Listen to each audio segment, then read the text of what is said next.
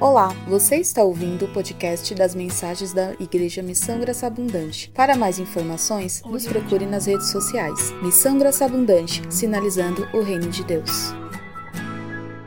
Nós estamos é, nos, na segunda semana de uma série de mensagens que nós começamos, uma série sobre a igreja que agrada a nós estamos é, falando a respeito do tema A Igreja que Agrada a Deus.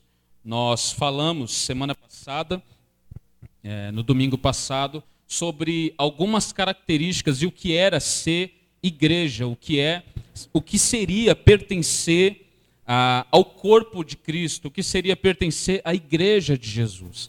Muito hoje é falado sobre igreja, bem como o Gilson disse aqui no começo, Uh, muitas pessoas estão migrando para a igreja. E, mas será que nós temos a consciência, a consciência do que significa de fato ser igreja? Na semana passada nós começamos falando a respeito disso, né, sobre a diferença que era ser igreja no Antigo Testamento, a diferença que é ser igreja no Novo Testamento. Uh, no Novo Testamento nós falamos, nós falamos algumas coisas uh, a respeito das reuniões que aconteciam, como Deus se manifestava né, na igreja. E hoje nós vamos continuar falando um pouco sobre isso, só que nós vamos falar a respeito das características da igreja que agrada a Deus. Nós lemos um texto em Atos dos Apóstolos, né? eu, eu li esse texto, eu li esse texto no finalzinho da mensagem de domingo, e toda a igreja né, ficou maravilhada com o texto, com o próprio texto, porque o texto é tão bonito, o texto é tão lindo, né? A gente observa como que aqueles irmãos em Atos dos Apóstolos, como os apóstolos, como aquela igreja reunida, reunida em um lugar, reunida em um lugar fechado, né?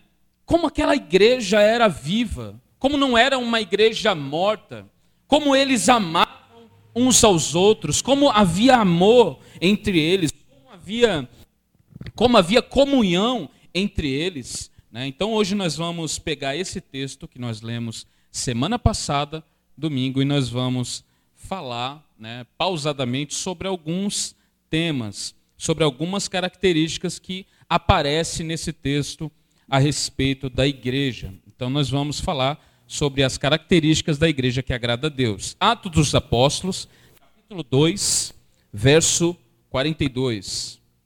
Atos, capítulo 2, verso 42. Todos acharam? Todos achem.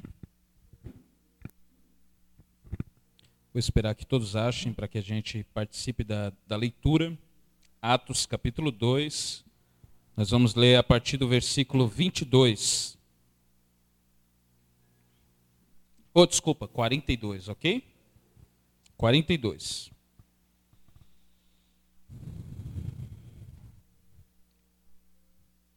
Amém? Está escrito: todos se dedicavam de coração ao ensino dos apóstolos, à comunhão, a partir do pão, ao partir do pão e à oração havia em todos eles um profundo temor, e os apóstolos realizavam muitos sinais e maravilhas. Os que criam se reuniam num só lugar e compartilhavam tudo o que possuíam, vendiam propriedades e bem e repartiam dinheiro com os necessitados. Adoravam juntos no templo diariamente, reuniam-se nos lares para comer e partiam o pão com grande alegria e generosidade sempre louvando a Deus e desfrutando a simpatia de todo o povo. E a cada dia o Senhor lhes acrescentava aqueles que iam sendo salvos. Amém? Vamos orar ao Senhor. Deus, fala conosco. Nós queremos ouvir a Sua voz, Deus. Fala através da Sua palavra, Senhor. Deus, que os meus lábios venham pronunciar apenas aquilo que o Senhor quer dizer ao nosso coração. Que essa palavra venha de encontro às nossas vidas, que essa palavra venha nos fortalecer, venha nos consolar, venha nos exortar, que o Senhor Deus venha falar poderosamente ao nosso coração e que nós venhamos sair daqui, Senhor, edificados com a sua palavra. Em nome de Jesus. Amém. Graças a Deus. Então nós lemos aqui um texto que é um dos textos mais belos, mais lindos de toda a Bíblia Sagrada. Né? Essa palavra igreja não é vista no Novo Testamento. A primeira vez que ela aparece no Novo Testamento é quando Jesus diz a Pedro, pergunta para pergunta todos os discípulos, né? ele faz aquela pergunta: quem estão dizendo aí que eu sou? Alguns discípulos falam, ó, estão dizendo que o Senhor é Elias. Outros falam, estão dizendo que o Senhor é Jeremias. Só os cabra bom, né? Mas Jesus olha para Pedro e fala: Mas e vocês? Quem vocês dizem que eu sou? Pedro diz: Tu és o Filho de Deus. Tu és o Cristo, Filho de Deus vivo. E Jesus fala: Pedro, isso que você disse, você não disse por revelação humana. O próprio Deus, o próprio Pai, revelou a você. Por isso que você disse. E aí ele disse: Você é Pedro, e sobre essa pedra eu edificarei a minha igreja. É a primeira vez que a palavra aparece no Novo Testamento. Ele diz que edificará a igreja dele e as portas do inferno não prevalecerão contra a igreja. Então, isso é muito interessante. Amém? Porque a gente fala as portas do inferno não prevalecerão contra a igreja. A gente sempre olha esse versículo como defensiva, não é? Como uma linguagem defensiva. As portas do inferno não prevalecerão, então quer dizer que a gente está na porta e aí, e aí, o inferno vai tentar entrar e a gente não. Não, a gente está atacando. a gente está atacando. As portas do inferno não vão prevalecer contra a igreja. Por quê? Porque a igreja vai avançar. Porque a igreja é o plano de Deus para a salvação. Amém? Então Deus ele preparou uma igreja. Deus ele preparou uma igreja na face da terra e eu não estou falando de placa, ok? Existe uma igreja. Existe uma igreja, uma igreja universal e quando eu falo universal não é universal do reino de Deus, ok? Estou falando uma igreja universal que é uma igreja geral. E essa igreja é a igreja de Jesus Cristo. Agora, existem denominações. Existe Assembleia de Deus, existe Missão Graça Abundante, existe Presbiteriana, Metodista, mas todas essas denominações compõem o corpo de Cristo. Todas essas denominações são a igreja de Jesus Cristo. Algumas não são mesmo, porque estão muito longe do que significa ser igreja, mas Jesus tem uma igreja só. E ele fala: as portas do inferno não vão prevalecer contra a igreja. Então nós estamos aqui na segunda semana da série, a igreja que agrada a Deus, e é o segundo sermão. É o segundo sermão dessa série, e nós iremos falar de algumas características que nós lemos aqui nesse texto, né? E nós vamos separar um pouco cada característica e vamos falar a respeito de cada uma. Eu não vou prometer terminar é, de falar todas as características hoje. Né? Provavelmente esse sermão vai ter duas partes. Vai ter a parte 1 e a parte 2, amém? Por quê? Porque é muita coisa, é um texto muito rico. É um texto maravilhoso que não dá para a gente fazer um resumão e deixar por aí. Então é um texto muito rico. A gente vai falar a respeito desse. Como eu já disse, é um dos textos mais lindos, né, que fala a respeito da igreja. Nele nós podemos enxergar, nós podemos enxergar nesse texto aqui a beleza, a humildade e a simplicidade do corpo de Cristo. Ali na igreja, reunido com aquelas pessoas, não estavam os mais importantes da época. Não estavam os romanos com todas as suas roupas maravilhosas. Não estavam os ricos quem estava ali eram os pescadores, eram os mais simples, eram os mais humildes. Se os ricos chegavam, ok, não tem problema, pode entrar. E a igreja, a igreja, meu irmão, é um lugar onde Deus reúne o seu povo. E quando fala o seu povo, não significa um clube. Porque geralmente, quando você vai entrar em algum lugar, dependendo até às vezes de uma igreja, eles querem que você né, é, se, se, vista do jeito que eles querem, eles querem que você fale do jeito que eles falam, ele quer que você pense do jeito que eles pensam e quer transformar você em apenas uma massa. Você vai compor uma massa, mas a igreja de Jesus é o oposto disso. É totalmente o oposto. Deus coloca um monte de gente diferente no mesmo lugar e ele fala: Esse é o meu povo. Só que dentro desse povo tem aqueles que falam de um jeito, tem outros que falam de outro, tem um que se veste de um jeito, tem outro que se veste de outro, tem um que não ouve música do mundo e tem outros que ouve a música do mundo, porque eu acho que não existe música que não é do mundo, né? Existe? Se é feita no mundo, é música do mundo, né? Tem uns crentes que falam, eu não ouço música do mundo. Então você ouve o quê? Eu ouço louvor feito no mundo. Não tem sentido, ok? Mas eles querem dizer música secular, né? Eu ouço música boa. Para mim o importante é isso, se a música é boa ou se não é. Se não é boa, para mim, é, não vou ouvir, amém? Então, dentro do corpo de Cristo, nós temos pessoas que pensam de maneira diferente, ok? Agora, nós precisamos concordar no que é essencial. E no que é essencial? Cristo Jesus. Jesus Cristo. Nós precisamos concordar nisso, aquilo que Pedro afirmou: Tu és o Cristo, Filho do Deus vivo. Nisso nós temos que concordar, porque se tem alguém na igreja que compõe a igreja e diz Cristo não é o Filho de Deus, esse alguém não é um cristão. Não é um cristão. Pode ser tudo, mas não é um cristão. Cristo é o Filho do Deus vivo. Então, isso daqui, só para a gente começar. Mas havia uma simplicidade naquela igreja. Havia uma simplicidade naquele povo. Eles compartilhavam, eles estavam sempre unidos e reunidos. A partir desse texto, nós podemos perceber toda essa beleza, como eles viviam, como eles se comportavam, qual modelo eles seguiam. Então nós podemos enxergar isso completamente. Qual modelo eles seguiam, como, como era o comportamento deles. No final do texto você percebe aquele versículo que fala que. Ah, cadê? Deixa eu só ver o, o final do versículo aqui. E a, aqui. Sempre louvando a Deus, desfrutando a simpatia de todo o povo. Preste atenção. Essa igreja desfrutava da simpatia das pessoas. Por quê? Porque não era uma igreja chata. Porque eles não eram chatos. Pastor, você está falando aí de diluir o evangelho para tornar mais atrativo? É claro que não, porque senão essa igreja estaria cheia. A gente não, a gente não trabalha com diluição do evangelho. Nós pregamos o evangelho vivo. Nós pregamos o evangelho verdadeiro e genuíno. Agora, tem como você ser um cristão e tem como você não ser, ser, ser chato. Tem cristão chato, sim ou não, irmão? Aí, ó, quem não falou é porque é chato. Tem cristão chato, aquele que você vai falar com ele, ele está sempre de birra, está sempre de prova. Qualquer coisa você vai falar, eu estou na prova, estou na prova, prova.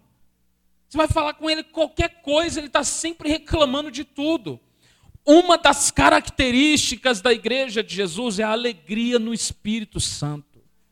O cristão é alegre, mesmo passando por dor, mesmo passando por sofrimento, ele enxerga a bondade de Deus em todos os momentos da sua vida. Então nós podemos ver tudo isso. Essa era a igreja viva. Nela Deus se movia, nela Deus se manifestava, nela o próprio Deus encarnado, que é Jesus Cristo. Ele andou e ele comungou nessa igreja. Nós vamos dar uma passada rápida em cada característica para a gente meditar, para a gente refletir se nós somos de fato uma igreja que agrada a Deus e se não somos, como nós podemos ser. Vamos lá no primeiro, do versi no primeiro versículo, eu quero a ajuda dos irmãos. Alguém lê o primeiro versículo 42, por favor, voz alta. Só o comecinho, tá?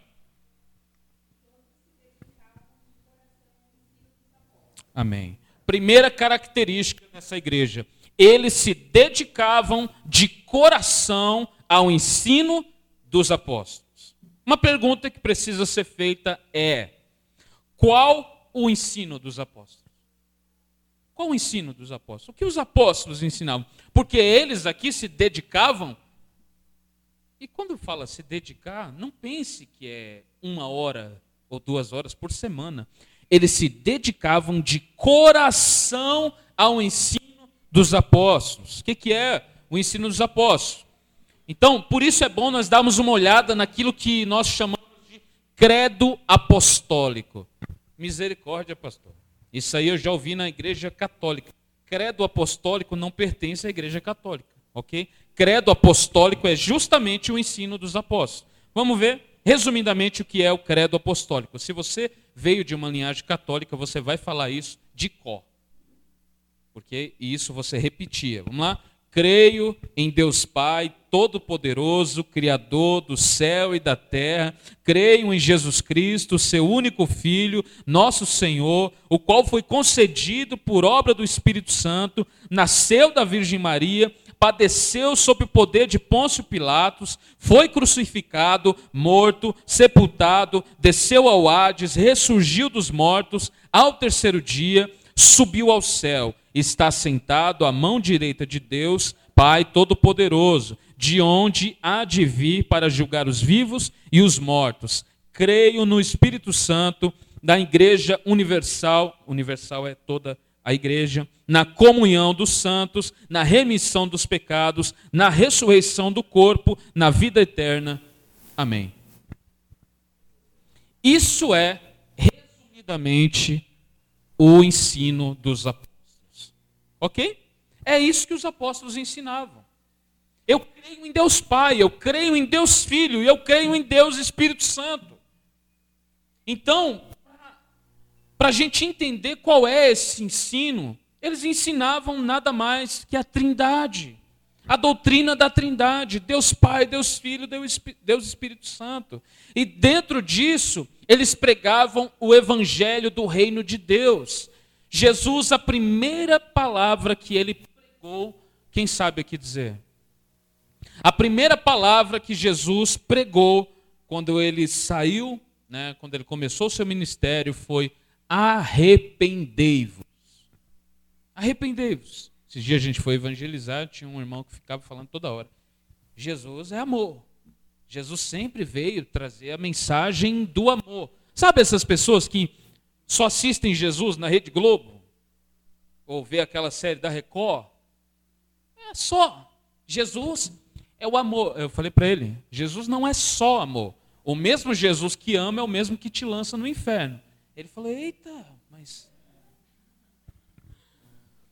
Porque a gente tem a mania de querer pegar apenas a cereja do bolo. A gente tem a mania de tratar os nossos pecados como se fosse nada. Sabe? Mas foi o nosso pecado que crucificou Jesus na cruz. Foi o nosso pecado. Nós não podemos levar a nossa vida como se fosse nada. Deus é santo, Jesus é santo. A primeira pregação de Jesus foi arrependei-vos. Sabe o que aconteceu depois? Pedro se coloca de pé e começa a pregar. E o que que Pedro prega? Arrependei-vos. João Batista, antes de Jesus vir para preparar o caminho, ele prega o quê? Arrependei-vos. Essa é a mensagem cristã. É o arrependimento dos pecados. Mas em pleno século 21, você falar sobre arrependimento dos pecados parece que não é uma mensagem muito atraente, não é verdade?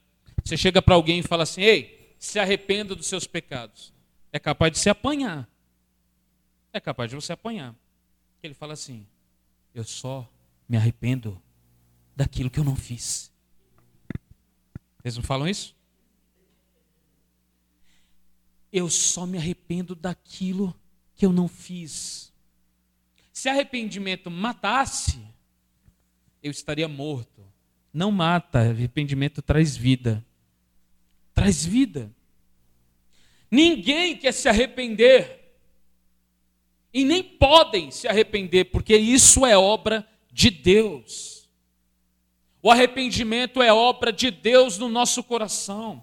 Só quando nós enxergamos o valor da cruz de Cristo, só quando nós enxergamos o valor do sacrifício de Jesus Cristo é que nós entendemos o quão pecadores nós somos.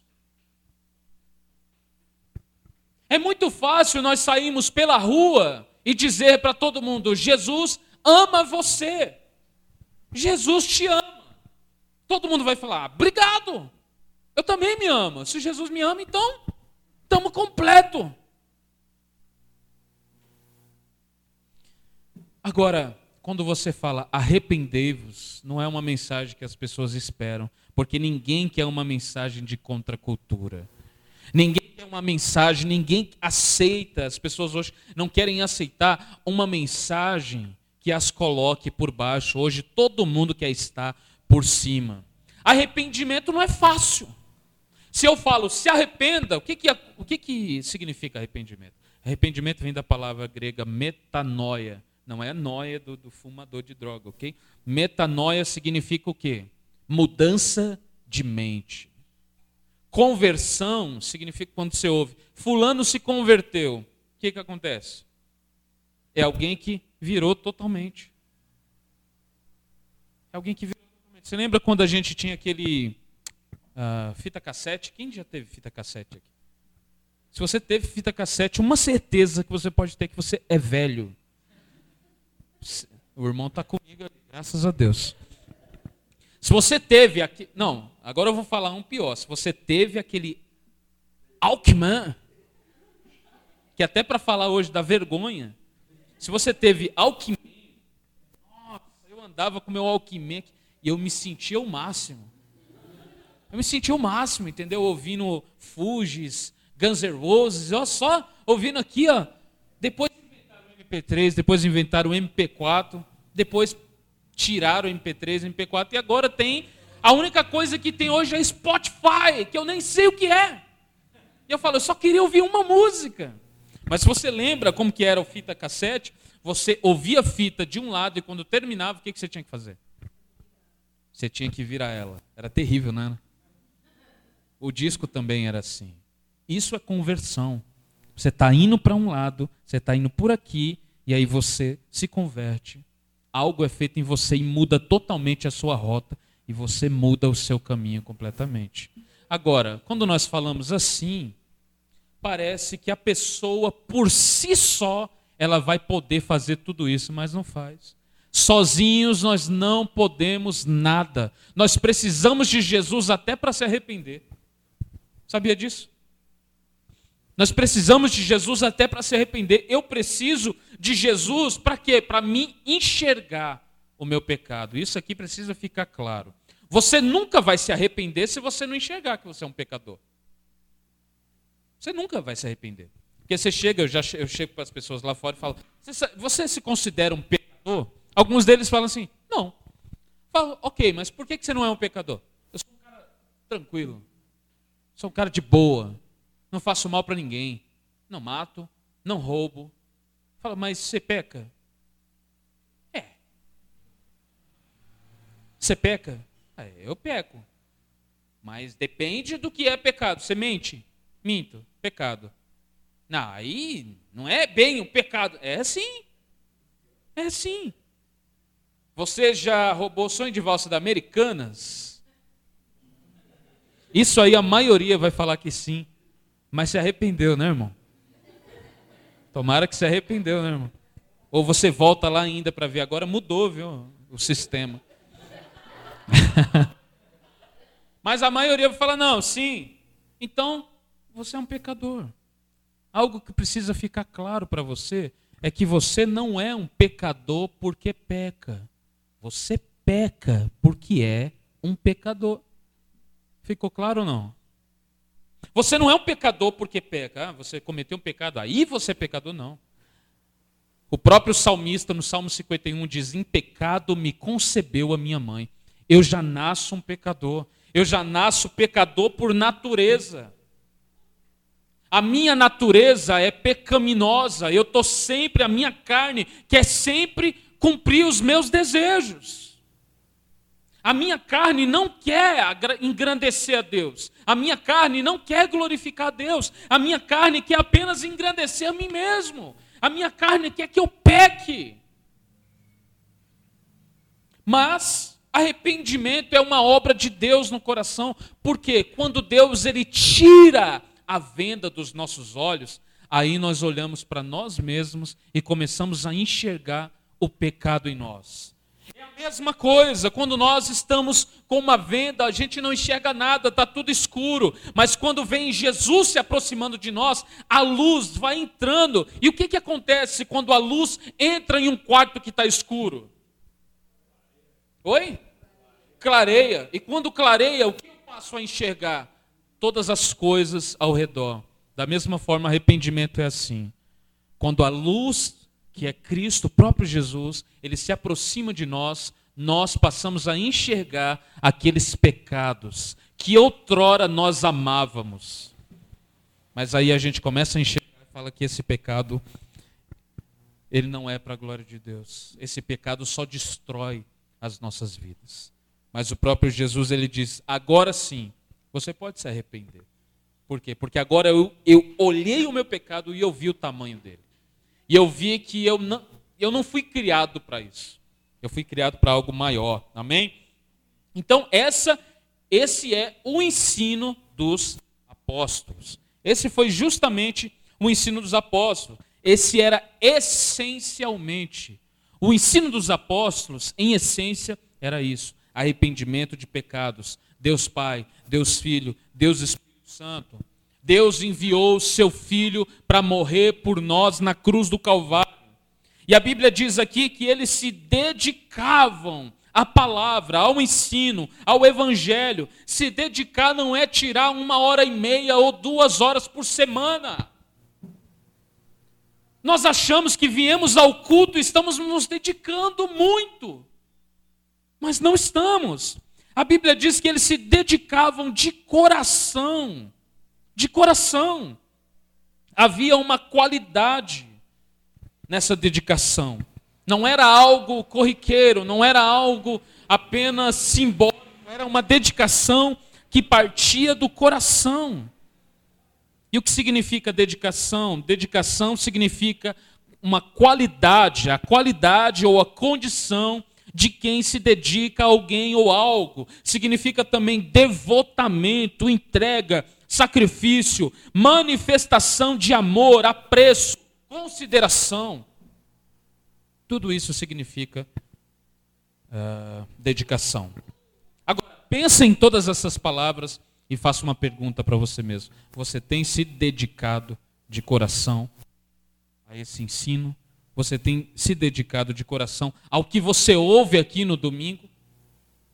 Você tem se dedicado à palavra de Deus? Você lembra na segunda-feira o que foi pregado no domingo? Você reflete a respeito disso? Ou você vem aqui, ouve a palavra domingo e volta para a sua semana e esquece completamente o que Deus falou com você? A Bíblia diz que esse povo aqui, essa igreja aqui, se dedicava de coração a esse ensino. Isso custaria tudo para eles. Só que eles já possuíam o tudo que é Jesus. Eles já possuíam tudo que eles precisavam. Dedicação requer tempo. Ninguém se dedica sem perder alguma coisa, é ou não? Se você vai se dedicar, isso vai requerer tempo de você. Se você se dedica a alguma coisa, isso vai requerer tempo, não adianta. Ninguém se dedica sem perder pelo no mínimo tempo. E eu vou mais além, você vai perder muitas coisas. E uma coisa que precisa ficar claro para você: muitos vêm à igreja hoje para quê? Para ganhar, para receber. Você ganha e recebe a salvação.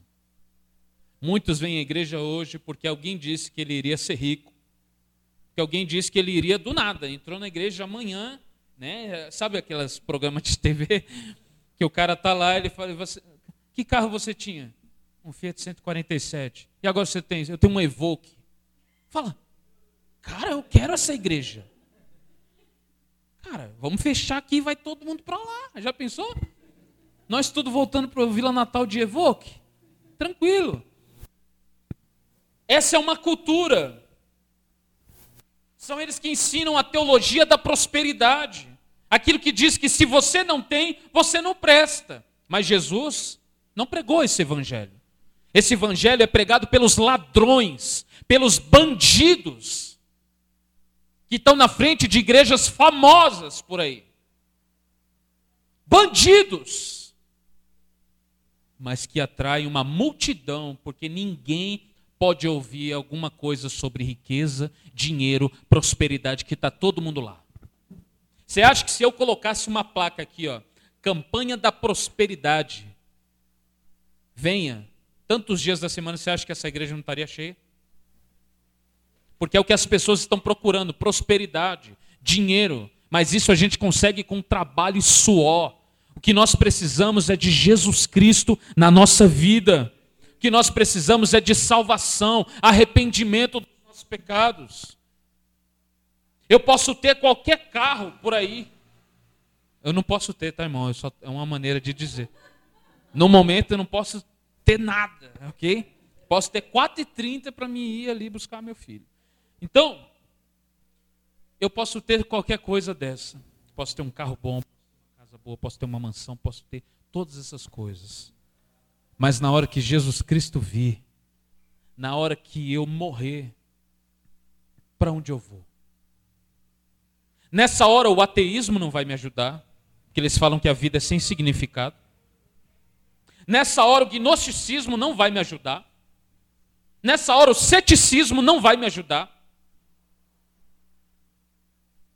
Só tem um lugar para onde eu posso correr, para Jesus Cristo. E isso eu faço em vida. Como, pastor? Me arrependendo dos meus pecados. Me arrependendo. Eles se dedicavam a isso se dedicavam a essa mensagem, a esse evangelho. E como eu disse, a igreja não é lugar para você ganhar e receber. A igreja é lugar de você perder. Agora que todo mundo vai embora. Misericórdia, pastor. Os irmãos estão visitando aí hoje e ouve uma coisa dessa e fala: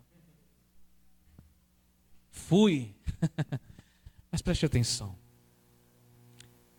Talvez isso que você vai ouvir aqui, nenhum pastor falou para você que não tem coragem. Igreja é lugar da gente muitas vezes perder, e quando eu falo perder, a, a, logo as pessoas já pensam em dinheiro, né? Já pensam em, em coisas. Mas lugar é você perder seu ego, você perder o seu orgulho, você morrer para si mesmo. Igreja é lugar de perder, antes de ser o lugar de ganhar alguma coisa.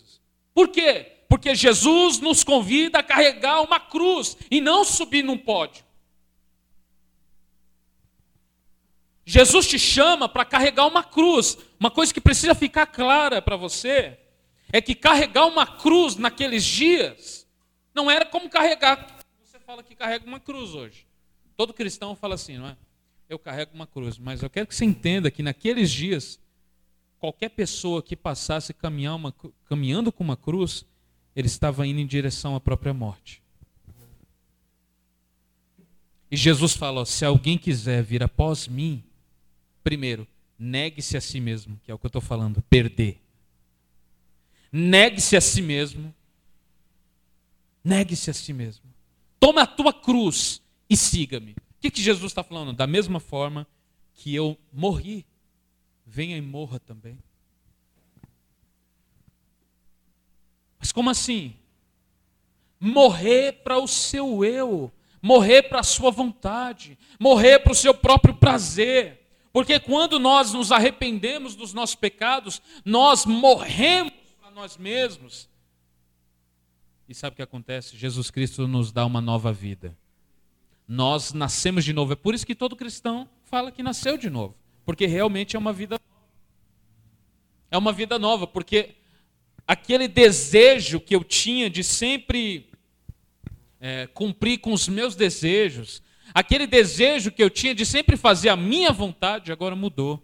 Eu quero fazer a vontade do meu Pai, quero fazer a vontade do meu Deus, eu quero agradar o meu Senhor. Tem alguém entendendo aí? Diz amém. Que bom.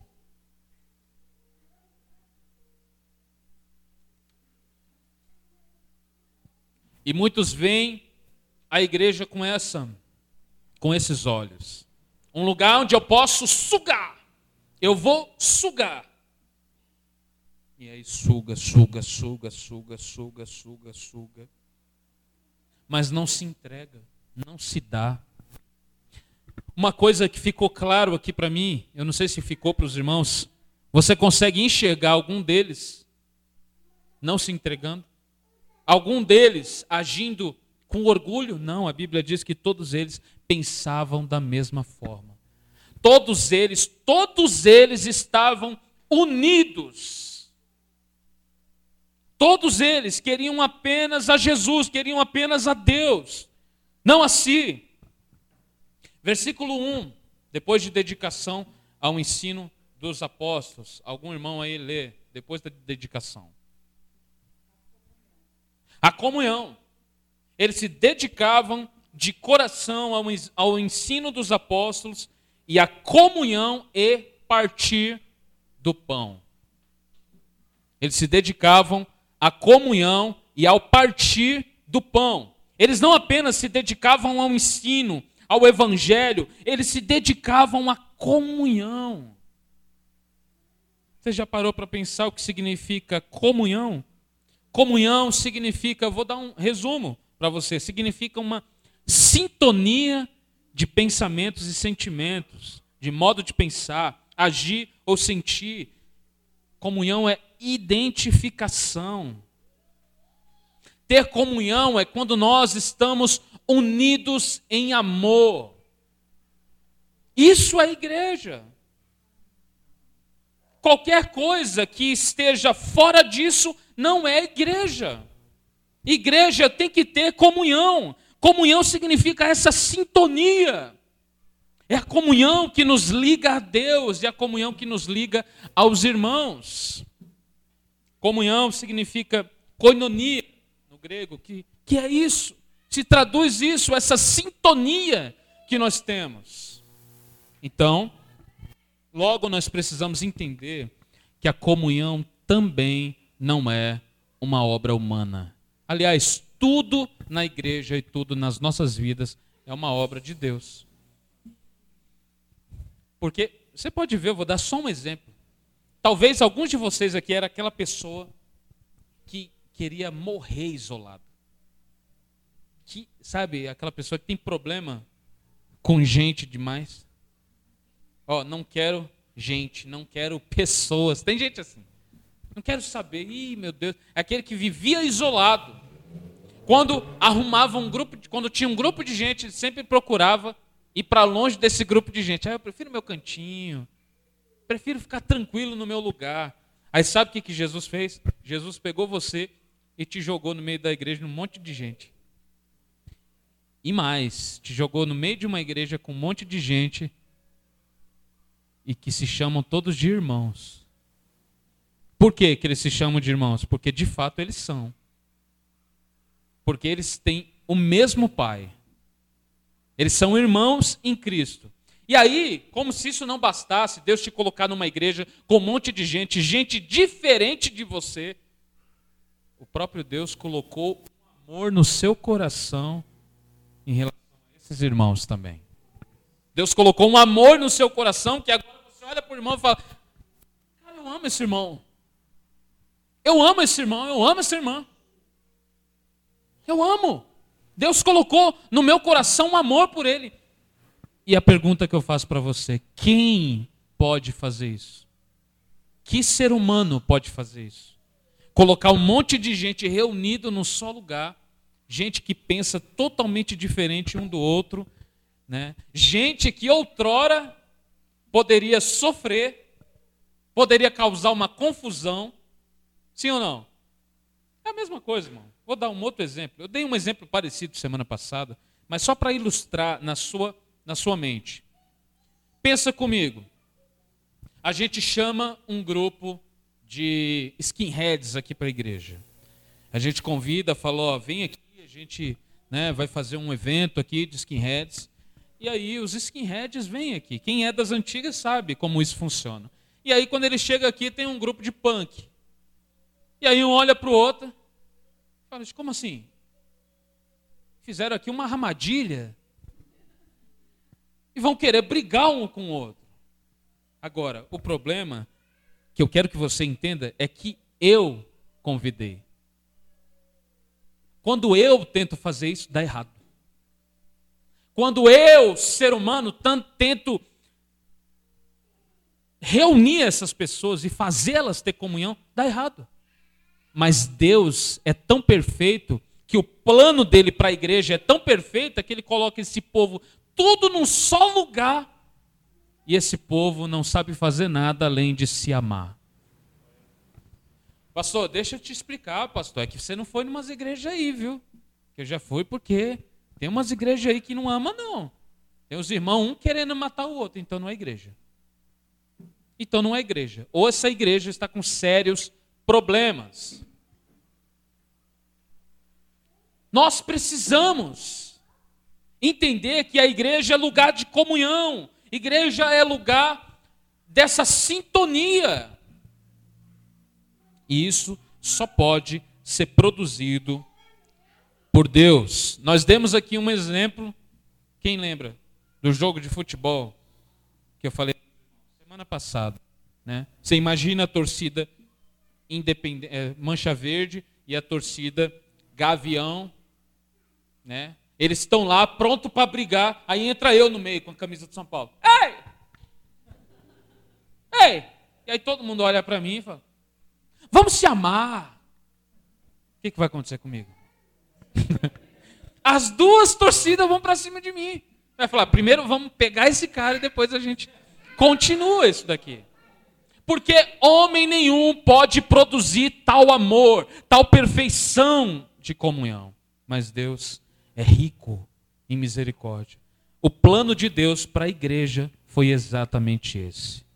Tanto que ele deixou o mandamento. Ele deixou o mandamento.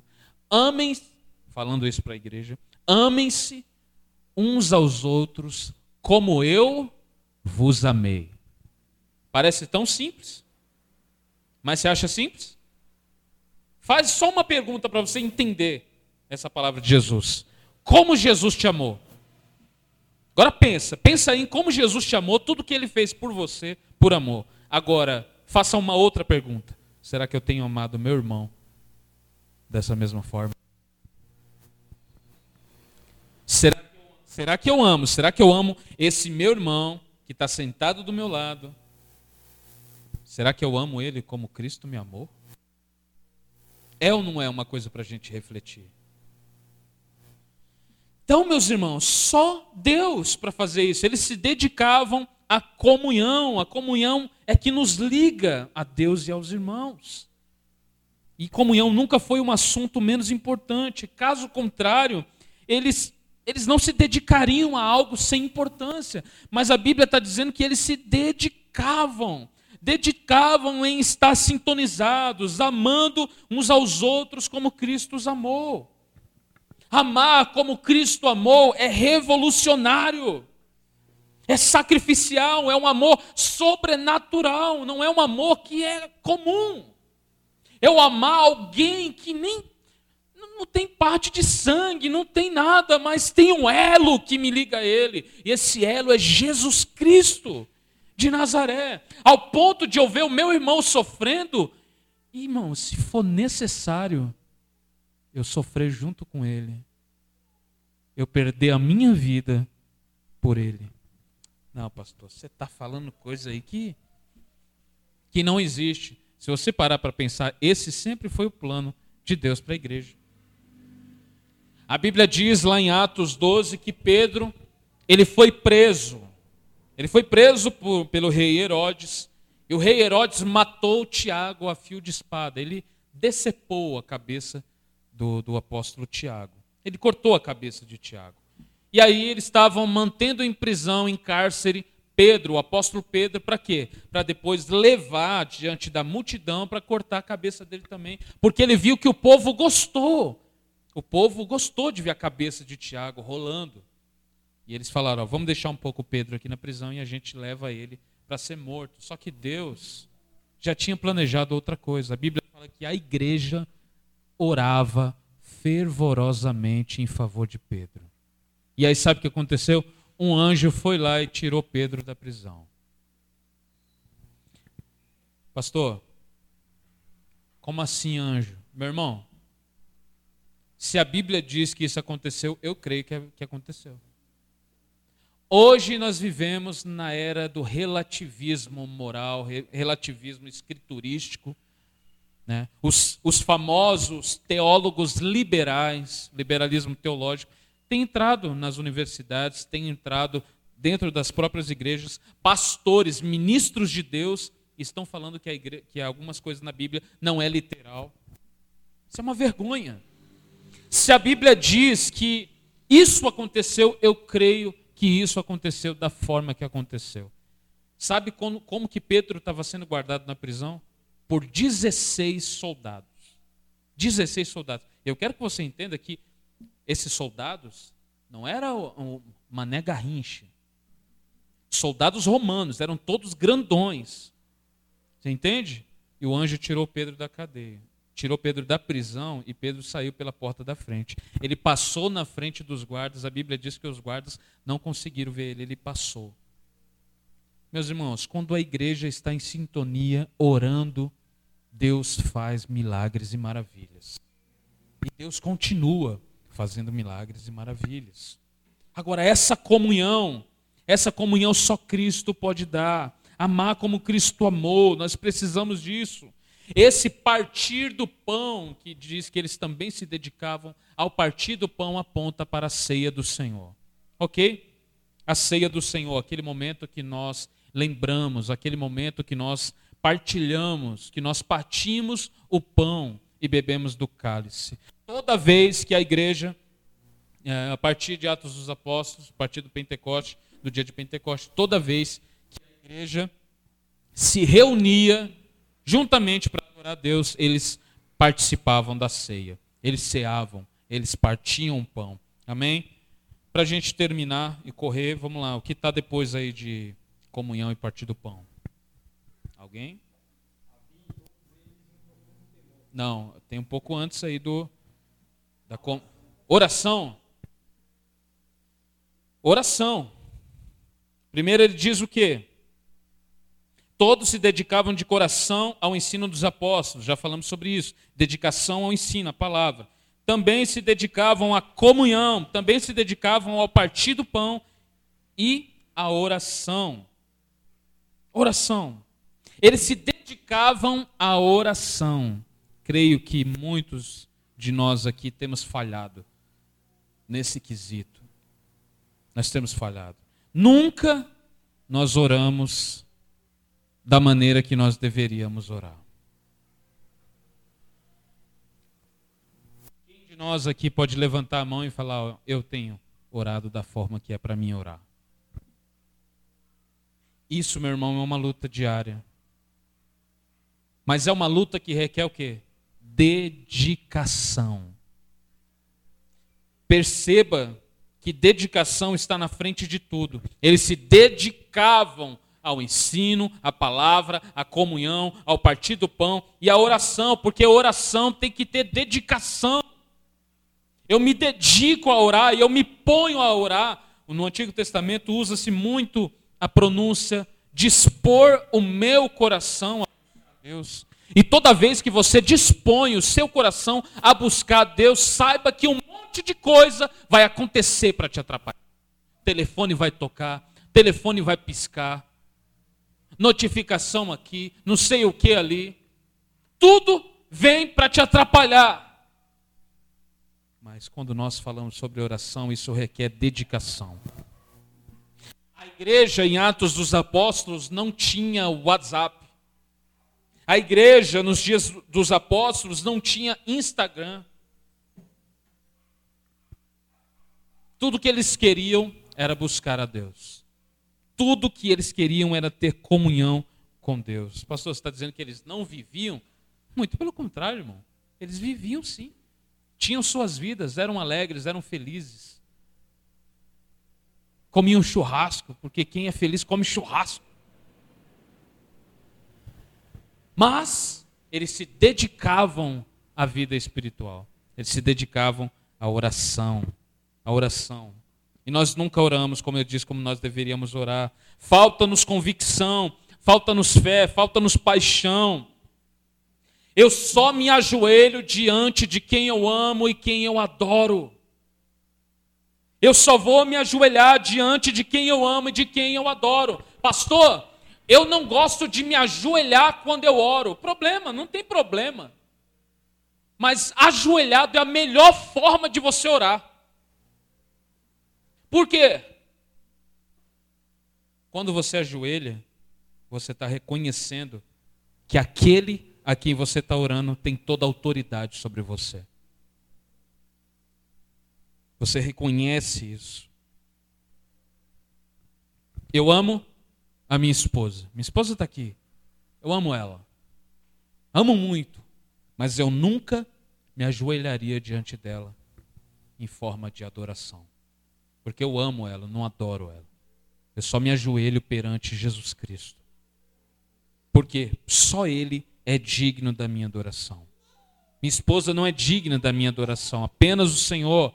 Então a oração ela aponta para o fato de que eu preciso de ajuda. Quando eu oro, eu estou dizendo isso com o meu próprio corpo. Quando eu me ajoelho, eu estou dizendo isso. Ó, cansei. Eu estou dependente de um poder. Eu estou dependendo de Deus. Esse meu corpo se coloca de joelhos. E lembrando que se colocar de joelhos é um, é um símbolo de humilhação.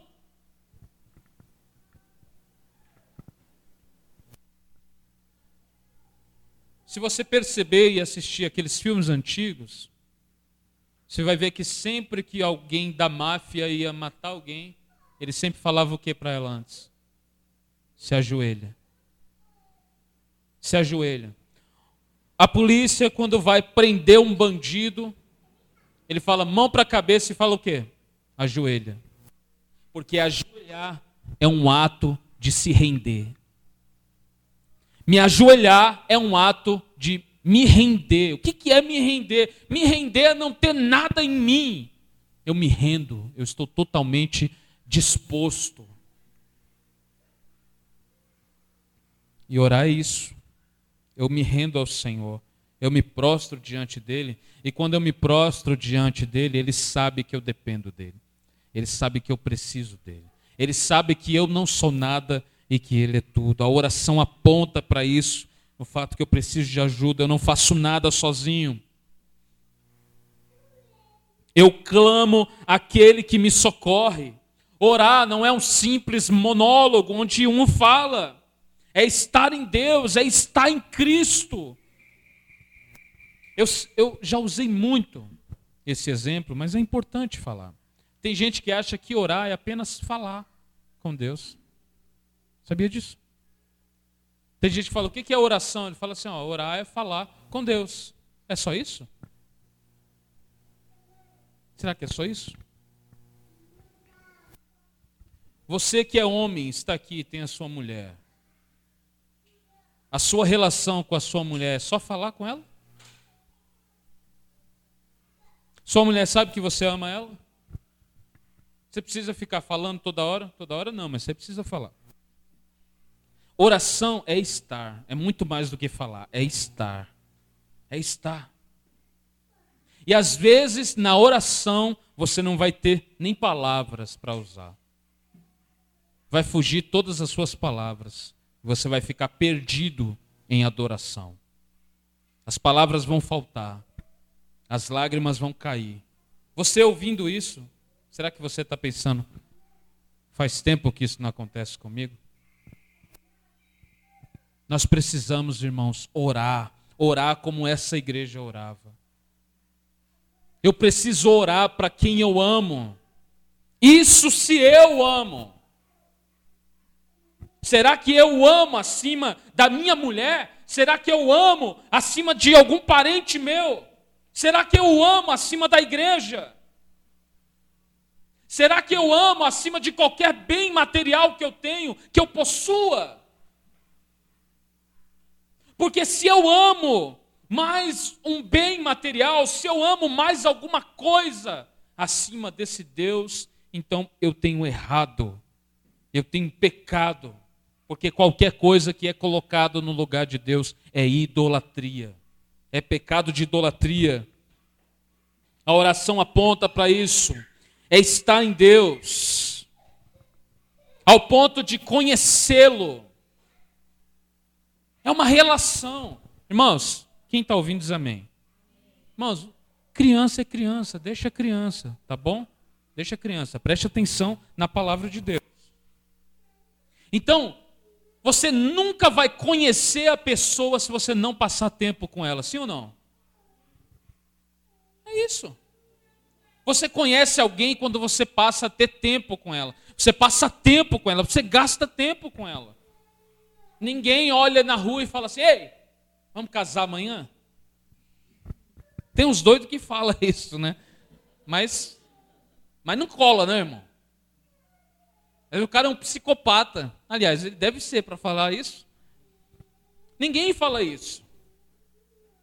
Sempre o início de uma relação tem o quê? Aquela fase onde um conhece o outro. Um está conhecendo o outro. E ele vai passando o tempo, vai passando o tempo, eles vão passando o tempo juntos, ao ponto de chegar um momento em que o outro já conhece ele tão perfeitamente que sabe os gostos, sabe o que ele gosta, sabe como ele fala, às vezes uma forma de olhar já comunica a sintonia, sabe? Às vezes uma olhada já sabe que a panela está vindo voando. Apenas uma olhada. O que, que é isso? Relacionamento. É uma relação. Você tem isso com Deus? Você se relaciona com Ele? Não leve para o sentido romântico da palavra, ok? Estou falando de relacionamento. Você passa tempo com Deus? Você passa tempo com a Bíblia Sagrada? Você gasta tempo em oração? Essa igreja orava, ela orava intercedia, ela estava em perfeita comunhão e harmonia, ao ponto de conhecer mais e conhecer a vontade de Deus para a sua vida. Eu só oro porque eu dependo. Algumas pessoas falam isso. Orar é para os fracos. Doutor Augusto Nicodemos diz isso. Orar é para os fracos. É por isso que eu oro. É por isso que eu oro. Eu sou fraco mesmo. O problema não está em ser fraco. O problema é em achar que sou forte demais. A Bíblia diz que quando eu sou fraco, então eu sou forte, porque o poder de Cristo se aperfeiçoa na minha fraqueza. Que maravilhoso isso. Que maravilhoso isso. Quando você está ali fraco, quando você acha que não tem mais esperança, Cristo está dizendo para você: o meu poder se aperfeiçoa na sua fraqueza. Porque quando você é fraco, eu sou forte. Por que, que Jesus fala isso para Paulo? Quando, ó, quando você é fraco, você é forte. Isso não faz muito sentido. Como assim? Como eu sou fraco, então eu sou forte. Primeiro, porque quando você sabe entende que você é fraco, você passa a depender dele. E quando você depende dele, você se torna forte. Não, você se torna forte não na sua fortaleza, mas na fortaleza de Cristo Jesus. Você precisa dele, eu preciso dele. Eu preciso me arrepender sempre. Se eu sou capaz de gritar até perder o fôlego por um mísero time de futebol, e eu não posso parar diante de Deus, eu não posso orar diante de Deus, eu não posso cantar diante de Deus, eu não amo Jesus de coração, eu sou uma fraude.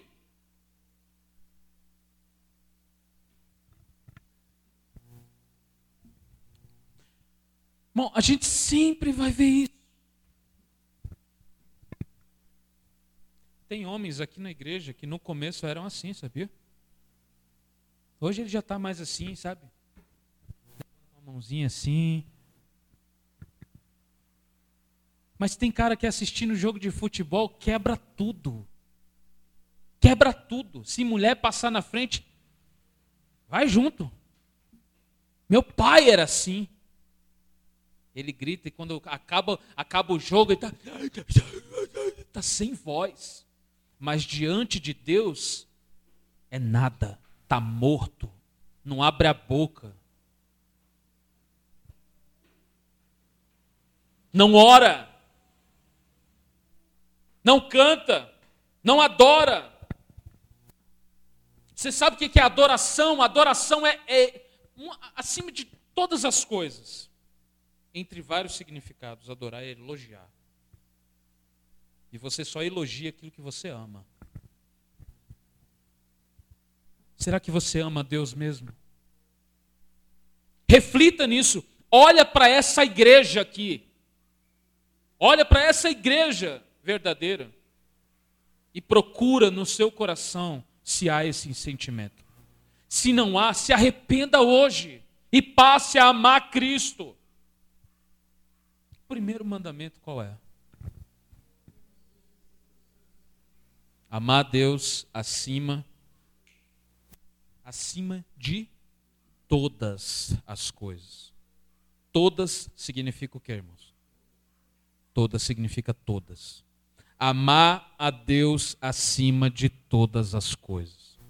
Por que acima de todas as coisas? Porque nada nesse mundo é capaz de satisfazer a minha alma. Apenas a Deus. Apenas o Senhor pode satisfazer a minha alma. Eu oro. Tem muita gente que sempre coloca a culpa, coloca a culpa no, no seu. Uh, no seu. Qual é a palavra? Não é jeito, como é? No seu temperamento. Tem gente que coloca, às vezes, culpa no seu temperamento. Ó, oh, pastor, eu não oro, mas é porque eu, eu, eu sou quieto assim. Eu oro aqui, ó. Eu oro, eu oro por dentro. Eu gosto muito dessas pessoas. Eu oro por dentro. Ah, é, irmão? Sim. Pastor, eu, eu adoro por dentro. Mas e o time? Eu adoro por fora, pastor. Eu adoro assim, ó. Você percebe a hipocrisia que nós vivemos? Então, meus irmãos, é só para a gente refletir. A gente refletir.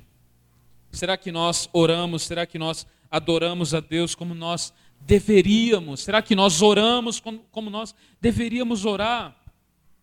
A primeira coisa que me motiva a orar é o amor a Deus. É o primeiro mandamento, amar a Deus. Você concorda comigo que não tem nada mais desgastante do que passar tempo com alguém que você não ama? Sim ou não? Não é ruim. Não é ruim. Nunca aconteceu com você, é só comigo. Nunca aconteceu com você. Alguém toca a campanha de secado da sua casa, você olha para a janela e fala: Ih! Aquela pessoa desagradável. E aí você começa, você está ali junto com essa pessoa, a única coisa que você pensa é: não vejo a hora de acabar isso. Porque a pessoa, você sabe que a pessoa fala mal de você, você sabe que a pessoa pensa um monte de coisa errada de você. A pessoa vem trazer fofoca de outras pessoas para você.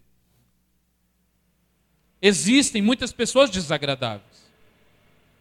Não tem nada mais ruim do que isso. Você quer passar tempo com gente assim? Não. Mas não tem nada mais gostoso do que passar tempo com quem a gente ama. É ou não é verdade? Existe uma coisa que a gente tem. Quem sabe? Quando eu passo tempo com quem eu amo, eu sinto o quê? Oi? Também, mas não. Prazer. Eu tenho prazer de passar tempo com quem eu amo. E é esse prazer que eu deveria sentir na oração, muito mais.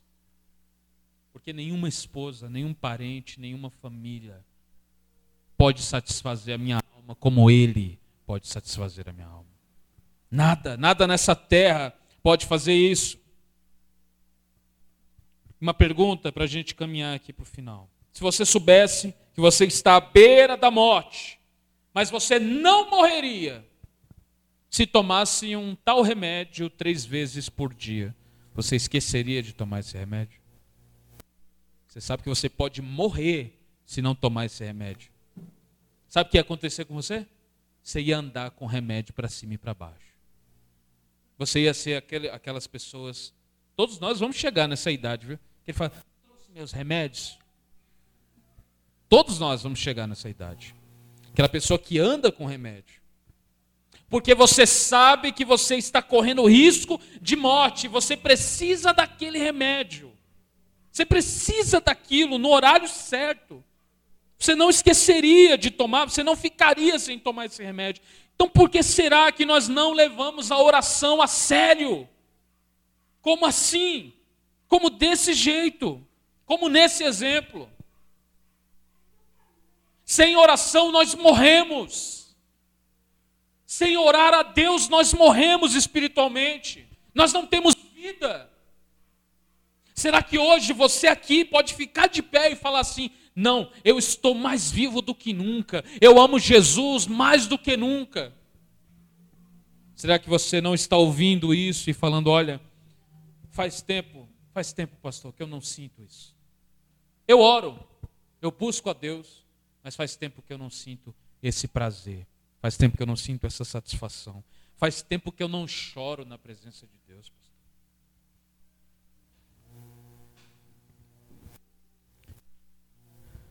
Nós precisamos orar. Nós precisamos orar. Essa igreja, ela estava orando. Elas se dedicavam à oração. Uma igreja que não ora, ela não é igreja. A igreja que não ora perdeu o seu significado. Uma igreja que não ora, ela está morrendo. E se já não morreu, nós precisamos orar. Orar ao Senhor. Eu quero aproveitar e te pedir para ficar de pé no seu lugar, para nós orarmos e agradecer ao Senhor. Eu tinha mais algumas coisas para falar. A gente ia falar sobre o profundo temor que eles tinham. Isso nós vamos deixar para o próximo, para o próximo sermão dessa série. Ah, por que, que é importante nós falarmos a respeito da igreja, irmãos? Por quê? Porque nós estamos vivendo, como Gilson disse aqui, numa era onde a igreja é uma, é, é, virou moda. Virou moda. As pessoas vêm e muitas vezes as pessoas entram em lugares que só tem o nome de igreja, mas não tem a mensagem, o ensino dos apóstolos. Não há pregação de arrependimento, não há pregação a respeito de pecado.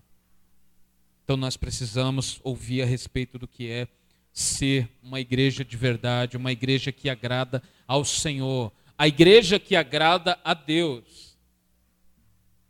Uma coisa, a igreja que agrada a Deus pode ser uma igreja que muitas vezes, em algumas ocasiões, não vai me agradar. Como assim, pastor? Isso existe? Sim. Todo mundo está procurando uma igreja que se sinta bem. Isso é muito bom. É muito bom. É muito bom eu me sentir bem. Agora, tem igreja que esse sentir bem vai ser aquela passar a mão na sua cabeça e no seu pecado e falar: permanece assim, não tem problema não. Essa não é uma igreja de Jesus Cristo. A igreja de Jesus Cristo vai agradar a Deus e não ela mesma. Ela não é Deus que se adapta à igreja, é a igreja que deve se adaptar a Deus. Nós somos servos nós somos filhos do mesmo Pai. Que nós tenhamos esse amor, essa comunhão, dedicação, meus irmãos. Dedicação é a chave para todas essas características aqui. Eles se dedicavam ao ensino dos apóstolos, à comunhão, ao partir do pão e à oração. Que nós possamos dedicar, nos dedicar dessa maneira. E nós possamos amar os nossos irmãos dessa maneira. Que nós possamos ter comunhão com todos dessa maneira e amar Jesus acima de tudo. Vamos orar e agradecer ao Senhor. Eu queria que você pegasse na mão do irmão que está ao seu lado aí.